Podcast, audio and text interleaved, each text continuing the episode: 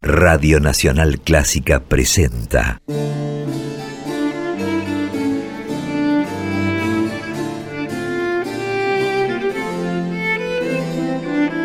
Clásica en La.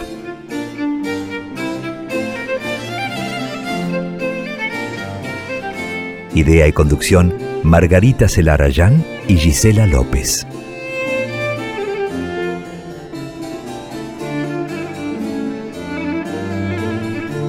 Hola, ¿cómo están? Comenzamos Clásica en la temporada 2021, segunda temporada de este programa que dedicamos los jueves a compartir música clásica con perspectiva de género. Nos dedicamos a enfocarnos en las trayectorias, las historias, las creaciones de compositoras y de directoras de todos los tiempos. Esa ha sido nuestra idea desde que comenzamos con este programa el año pasado. Yo soy Margarita Celarayán y hacemos este programa junto a mi compañera Gisela López. ¿Cómo estás, Gise? Hola, Margarita Celarayán, amigos de la radio. Un gusto estar nuevamente de alguna forma en diferido. Ustedes saben, eh, a partir de esta pandemia que desde el año pasado se ha desatado, eh, nosotros estamos contentas de volver a esto que se llama Clásica en la, cada jueves a las 6 de la tarde por nuestra casa, la FM 96.7 Nacional Clásica. Y como marcaba mi socia Margarita Celarayán, en este programa buscamos aportarles información, esa data histórica de la vida, obras de esas mujeres que se dedicaron en otro tiempo, o quizás en este, a la música clásica, con esta convicción por hacer un programa semanal para aportar, aunque sea un granito de arena, a esa igualdad, a ese momento donde eh, la perspectiva de género tiene mucha fuerza en el mundo, ¿verdad, Marga? Sí, absolutamente. Por suerte podemos decir, venimos diciéndolo desde que comenzamos, ¿no? Con este espacio, que creemos que estamos yendo por un camino que nos va a conducir a una, a una mayor igualdad en términos de género. Todavía sigue faltando muchísimo y por eso creemos que sigue siendo necesario que existan espacios como este y también que existan fechas como el 8 de marzo, que fue el lunes pasado, y como este mes, el mes de marzo, el mes de la mujer, en el que todavía sigue siendo necesario, como decía, que sigamos señalando, remarcando todo lo que nos falta, ¿no? Para alcanzar sociedades más igualitarias, ¿no? Claramente adhiero 100% a lo que has dicho, Margarita, y obviamente desde un programa de radio, nuestro aporte como comunicadoras es potenciar que esto se vea, que esto se note. Y quiero resaltar lo que dijeron desde Naciones Unidas, porque este año el tema del Día Internacional de la Mujer es Mujeres líderes por un futuro igualitario en el mundo de la COVID-19. Claro que es una forma de celebrar, conmemorar a las mujeres y a las niñas de todo el mundo a la hora de definir un futuro más igualitario y a la recuperación ante esta pandemia que resalta las deficiencias que persisten todavía, con lo cual hay mucho por hacer claramente, pero ya un camino recorrido que definitivamente creo yo, Margarita, no equivocarme cuando decimos que desde nuestro pequeño, pequeño lugar, muy humilde por cierto, intentamos mantener alta la bandera de la igualdad, hombres y mujeres en igualdad de condiciones. Y entonces el camino obviamente es muy extenso, pero nosotras estamos claramente comprometidas desde este lugar, desde las mujeres en la música clásica. Sí, ese es nuestro propósito cada jueves desde el mes de marzo del año pasado y a partir de hoy volvemos con contenidos nuevos, pero con algo de lo que ya veníamos compartiendo que tiene que ver con hacer un, poco de historia y abrevar en aquellas vidas y aquellas creaciones de mujeres que vivieron en otros momentos de la historia, en el pasado, aquellas compositoras que no figuran en los libros de historia de la música en muchos casos. Consideramos que sigue siendo necesario saber que existieron, conocer sus nombres, conocer sus historias, conocer por supuesto sus creaciones.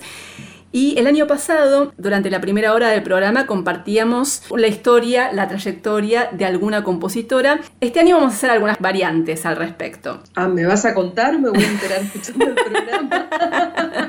no, Gise, vos ya sabés algo de esto. Me hago la que no sé, Margarita, disimulemos. Qué lindo, qué lindo eh, volver a la radio. Bueno, la idea va a ser compartir un recorrido histórico que nos va a llevar por las vidas y algunos episodios de las vidas de diferentes compositoras. En algunas ocasiones podemos llegar incluso hasta la actualidad, hacer un recorrido que nos lleve del pasado al presente. Va a ser algo un poco menos previsible, ¿no? Más variado. Pero para, hay gente que le encanta eh, que les contemos que le hagamos esa historia de vida. ¿Eso lo perdemos? No, yo creo que eso también definitivamente volverá a ser, se renueva, se reciclan esas historias de esas mujeres que en siglos donde era, había muchísima más oscuridad que en este momento a nivel de patriarcado, a nivel de, de las posibilidades, vamos a ponerlo de esa forma, eh, y que realmente hicieron muchísimo por la música clásica, ¿verdad? Eso vuelve también. Sí, sí, van a volver, no es que vamos a dejar de hacer esos recorridos, van a volver, cada tanto vamos a volver a tomar una figura y a recorrer su historia y sus creaciones, pero no va a ser todos los jueves. Todos los jueves vamos a hacer en la primera hora un recorrido histórico, pero no necesariamente nos vamos a enfocar en una sola figura, sino tal vez en algunos casos en varias figuras. Y ese va a ser el caso del programa de hoy. Vamos a dedicarnos no a una compositora, sino a tres. Me encanta esa idea. Y nos vamos a remontar a otros siglos, vamos a recorrer parte del siglo XVIII y parte del siglo XIX. Y la historia de la primera de las compositoras de hoy comienza en Milán en 1720.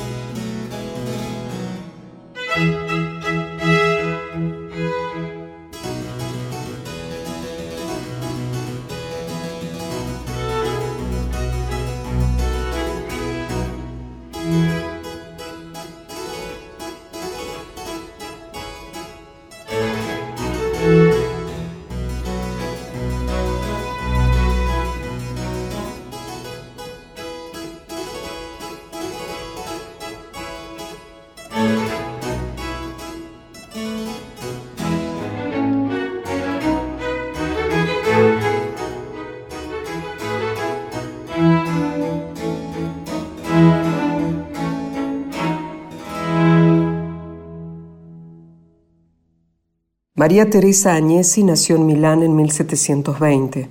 Su padre pertenecía a la baja nobleza y se preocupó por brindar a sus hijas una educación profunda y esmerada. María Teresa mostró desde pequeña su talento para la música, encanto, clave y composición, y su hermana María Gaetana se destacó en matemáticas, idioma y filosofía. Muy pronto el padre comenzó a organizar viajes y veladas en la residencia familiar en Milán en la que las muchachas se entretenían y deslumbraban a miembros de la nobleza con sus habilidades artísticas e intelectuales. Se cree que María Teresa comenzó a componer en su adolescencia Escribió obras instrumentales y vocales y dedicó muchas de esas creaciones a varios personajes influyentes que la respaldaron financieramente. Uno de esos personajes fue la princesa María Antonia de Baviera, que fue una gran impulsora de la música en su tiempo, además de haber sido ella misma compositora. En 1749, María Teresa Agnesi le dedicó a la princesa una colección de 12 arias, y al parecer la destinataria quedó encantada con el regalo. Contestó en una carta que comenzaba de esta forma. Señorita Agnesi, su mensaje del 18 de junio me llegó con sus piezas musicales. En ellas reina el buen gusto y el arte admirable expresa perfectamente el sentido natural de las palabras. Todo es novedoso y no dejará de deleitar a los amantes de la música. Os agradezco el hermoso regalo que me habéis hecho.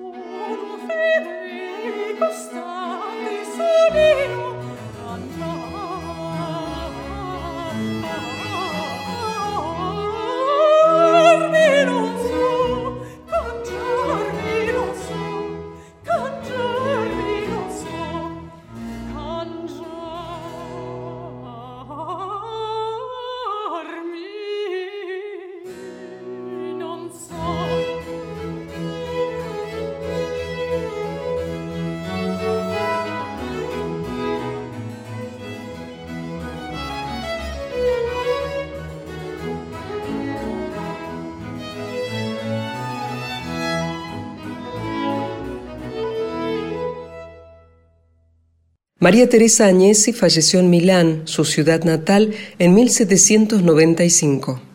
Unas décadas antes, tal vez en 1761, y a varios kilómetros de distancia, en la lejana Rusia, nacía Yekaterina Alexeyevna Siñavina. Se sabe muy poco de su vida. Hija de un almirante, Yekaterina formó parte de la corte de la emperatriz Catalina II, probablemente como dama de compañía y como compositora. La emperatriz no era amante de la música, pero tenía una profunda formación musical y aspiraba a desarrollar una corte que no tuviera nada que envidiarle a las cortes europeas en cuanto a desarrollo intelectual y cultural. Interesada en impulsar el teatro musical, Catalina la Grande convocó a varios compositores que llevaron la tradición italiana a la corte de San Petersburgo. Uno de esos músicos fue Giovanni Paisiello, que muy probablemente haya conocido a la talentosa Yekaterina Siñavina. Según algunas fuentes, la joven dama de compañía habría sido la solista en el estreno en San Petersburgo, en 1781, de un concierto para cémbalo del compositor italiano. Después de abandonar la corte a los 20 años, Yekaterina Siñavina se casó con un conde. La joven compositora moriría en forma prematura, lejos de su tierra natal, apenas tres años más tarde, en Pisa.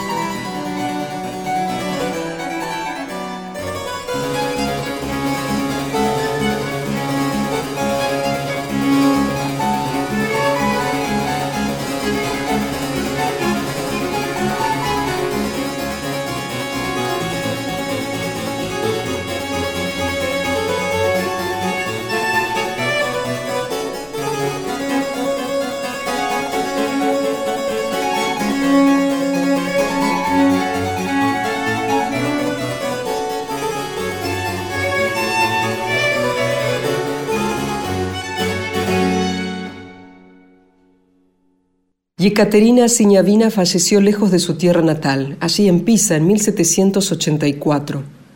A pocos kilómetros de distancia, en Luca, en 1802, nació Marianna Motroni Andreozzi, luego conocida como Marianna Bottini, que provenía de una familia de nobles y también mostró su talento para la música siendo aún una niña. Cantaba, tocaba el piano y el arpa y también componía. Desde los 13 años, Marianna se dedicó a la creación de obras vocales, instrumentales, sacras y seculares, en los géneros más variados. Pudo dar a conocer varias de esas creaciones que a veces eran presentadas como parte de obras más extensas firmadas por su maestro, Domenico Quilici, un músico importante de Lucca. Pero hacia 1819, Marianna alcanzaría un logro consagratorio con apenas 17 años fue aceptada como maestra compositora honoraria en la Academia Filarmónica de Bolonia, una asociación musical muy prestigiosa que reunía a músicos y compositores de toda Europa. Una de las obras que presentó para ser admitida fue esta misa de Requiem que dedicó a la memoria de su madre.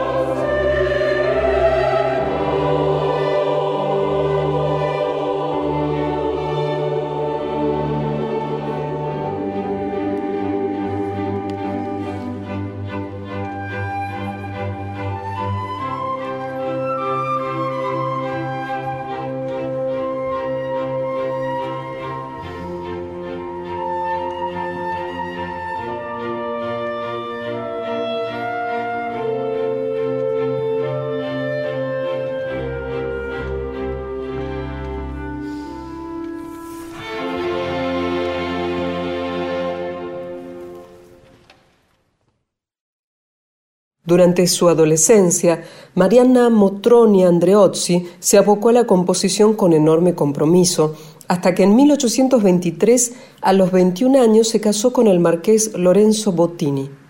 Desde ese momento adoptó el apellido de su marido y pasó a llamarse Marianna Bottini. A juzgar por los registros y documentos de la época, su actividad como compositora se redujo considerablemente a partir de ese momento. Un año antes de contraer matrimonio en 1822, fue la primera mujer en ser convocada para componer música para los servicios solemnes de la Confraternidad de Santa Cecilia con motivo de la celebración en honor a la santa. Para esa ocasión, Mariana Bottini compuso su misa a cuatro voces, un motete y una sinfonía. Podemos suponer que la repercusión fue muy favorable porque la compositora fue invitada nuevamente a presentar sus obras en la fiesta de Santa Cecilia en otras cuatro oportunidades, entre 1825 y 1834.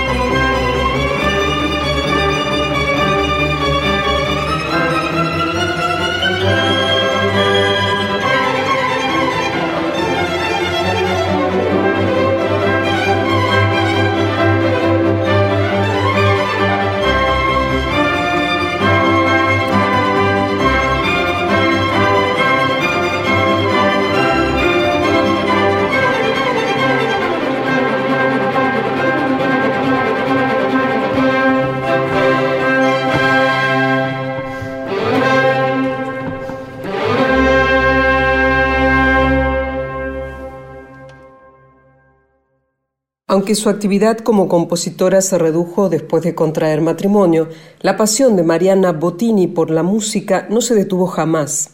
La familia de su marido era muy aficionada a la música. Junto a su suegra, Mariana se dedicó a coleccionar una importante cantidad de manuscritos y partituras de muchos compositores. Ese material se conserva en la biblioteca del Instituto de Música Luigi Boccherini de Luca en una colección que comprende también las composiciones de Mariana. Su catálogo de creaciones abarca los géneros más variados. Hay conciertos, música de cámara, arias, duetos, una ópera y una cantata. Mariana Bottini compuso la mayor parte de esas obras entre los 13 y los 21 años. Poco se sabe de su vida después de contraer matrimonio.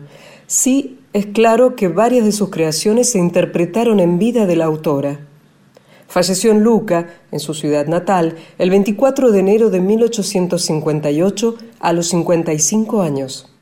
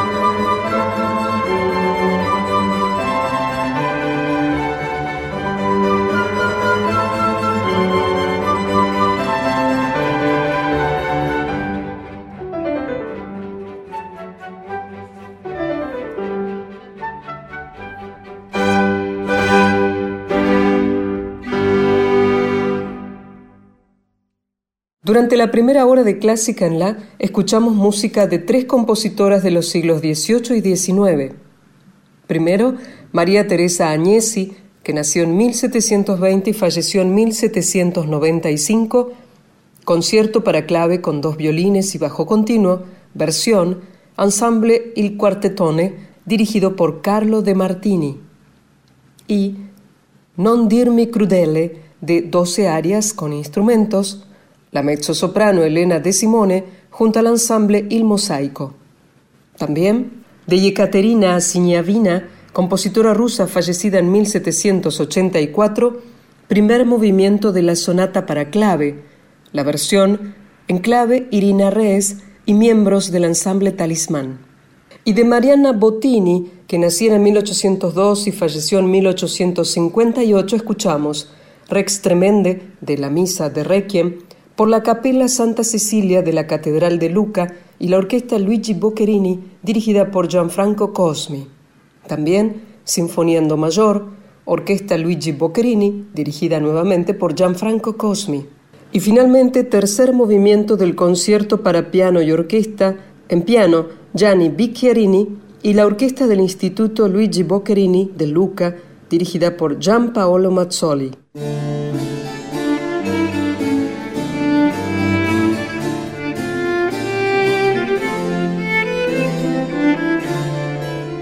Hasta las 20 seguimos con Clásica en La, como todos los jueves entre las 6 y las 8 de la noche estamos presentes en el aire de la 96.7 nuestra casa, Radio Nacional Clásica.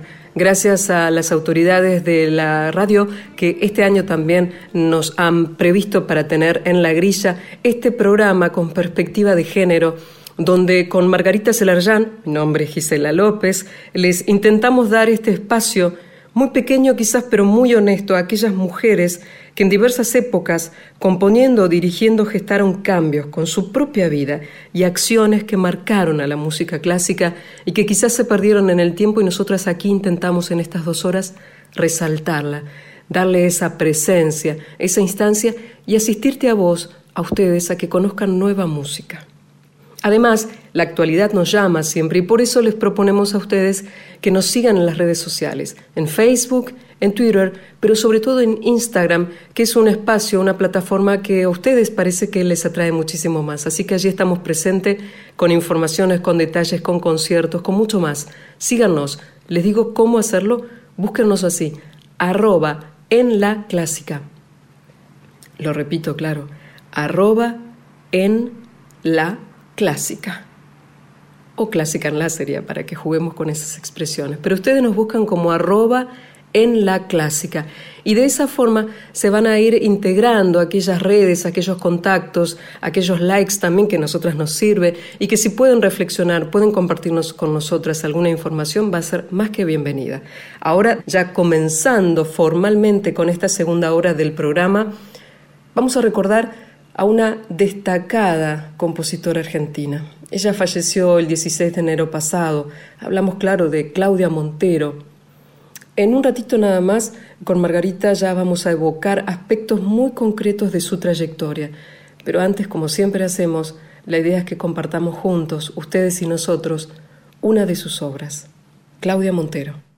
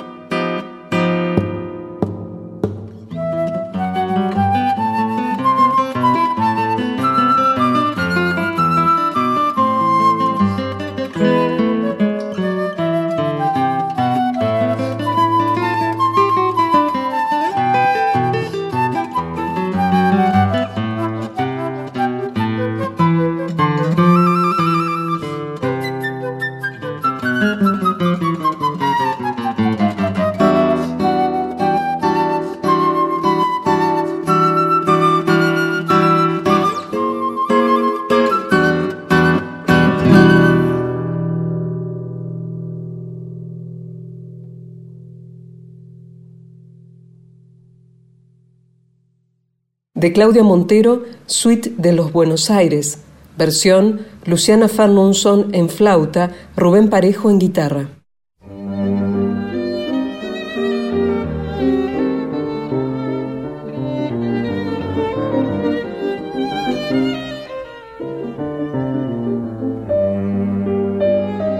Como decía hace un rato Gisela, en el mes de enero recibimos una noticia devastadora, tristísima, que conmocionó profundamente al ambiente musical de la Argentina, de Latinoamérica y de España, que fue el fallecimiento de Claudia Montero el 16 de enero pasado. Tenía solo 58 años era argentina, había nacido en Buenos Aires, pero vivía desde el año 2002 en Valencia, en España. Se había ido con la crisis del corralito de 2001 y se había trasladado a España en busca de otros horizontes.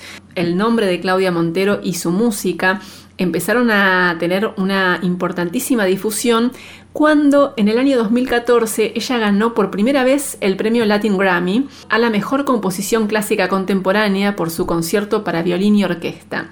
Pero no fue el único Grammy que recibió, recibió cuatro en total entre el 2014 y el 2018 y eso le dio a Claudia Montero una proyección internacional muy importante. En los últimos años había recibido encargos de solistas y de orquestas de diversos países, de Argentina, de España, también de Francia, de Italia, por ejemplo la Sinfonieta de París, el American String Quartet, la Orquesta Filarmónica de Turín, la Orquesta Sinfónica de Rosario, la Filarmónica de Liverpool, son algunos de los ensambles y orquestas que le habían encomendado obras a Claudia Montero.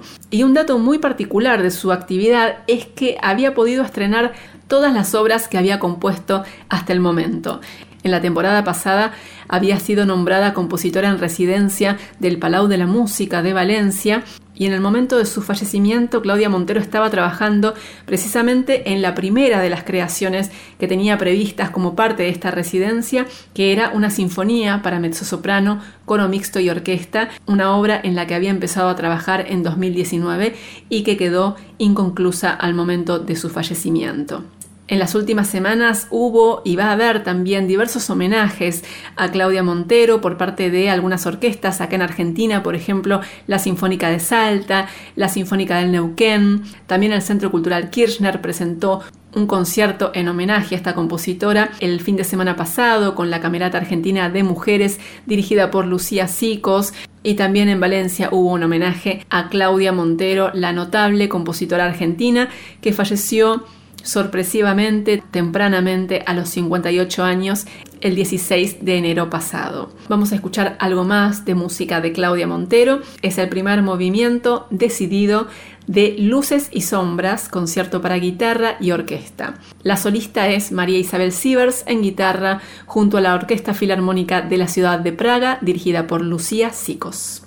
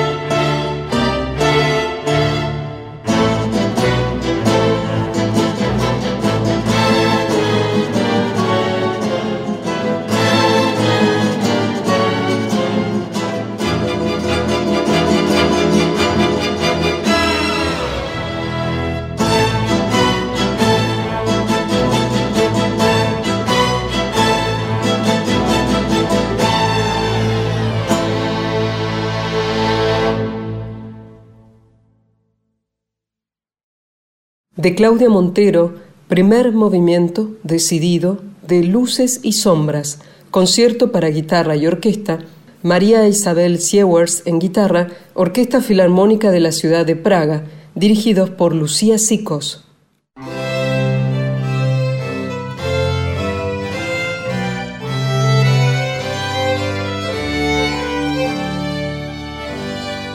Y en Clásica en La, una de nuestras premisas es poder ir y venir en el tiempo y dedicarnos tanto a artistas, compositoras, directoras del pasado como del presente y ahora nos vamos a dedicar a una de las grandes figuras de la actualidad, que es Barbara Hannigan, la soprano y directora canadiense nacida en 1971, una artista excepcional, muy comprometida con la difusión de la música de nuestro tiempo, que como cantante estrenó muchísimas obras de compositores como Pierre Boulez, Ligeti, Stockhausen, Charrino y desde hace ya varios años, Barbara Hannigan desarrolla su actividad como directora en paralelo a su actividad como cantante. Actualmente es directora principal invitada de la Orquesta Sinfónica de Gotemburgo, en Suecia, y es artista en residencia de Radio France. Y en ese marco, en el marco de esa residencia que realiza Barbara Hannigan en Radio France, el 30 de enero pasado dirigió un concierto sin público debido a las restricciones a raíz de la segunda ola de la pandemia en Francia. Fue una presentación en la Maison de la Radio, en el auditorio de Radio France y en esa ocasión Barbara Hannigan dirigió a miembros de la Filarmónica de Radio France. De ese concierto vamos a escuchar Metamorfosis, la obra de Richard Strauss para 23 instrumentos por miembros de la Orquesta Filarmónica de Radio France, dirigidos por Barbara Hannigan en esta presentación sin público el 30 de enero pasado en París.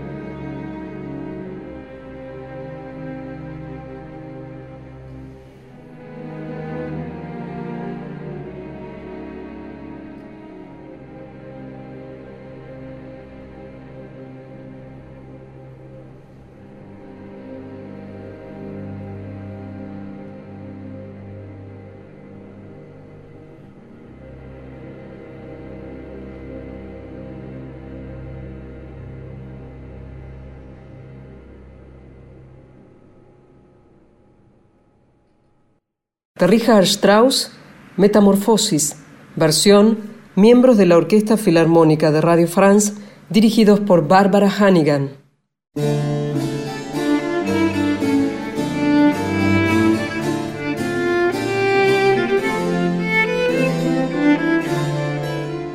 Otro cierre Clásica La 2021 en este cierre de estas dos horas que ojalá para vos hayan sido satisfactorias de tu interés para conocer y escuchar a mujeres que incursionaron antes y también hoy en la música clásica. Como siempre, jueves de 18 a 20, Margarita. Nos vamos. Por supuesto, nos vamos, pero los vamos a dejar con algo más de música, algo más de Claudia Montero, la notable compositora a la que homenajeamos, a la que evocamos en el comienzo de la segunda hora del programa de hoy. Y nos vamos a despedir con algo más de su música.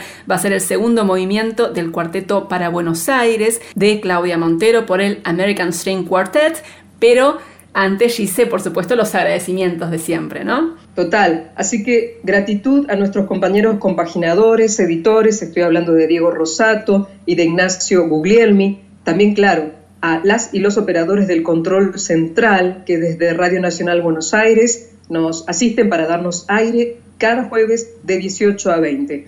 Siempre la curaduría de la música y la preproducción excelente es de Margarita Celarayán, mi socia todas las semanas y quienes no conocemos sus rostros quizás, pero sabemos que están allí a través de las redes, a vos, a ustedes, gracias por sintonizarnos cada jueves aquí en Radio Nacional la 96.7. Mi nombre es Gisela López. Que estemos bien.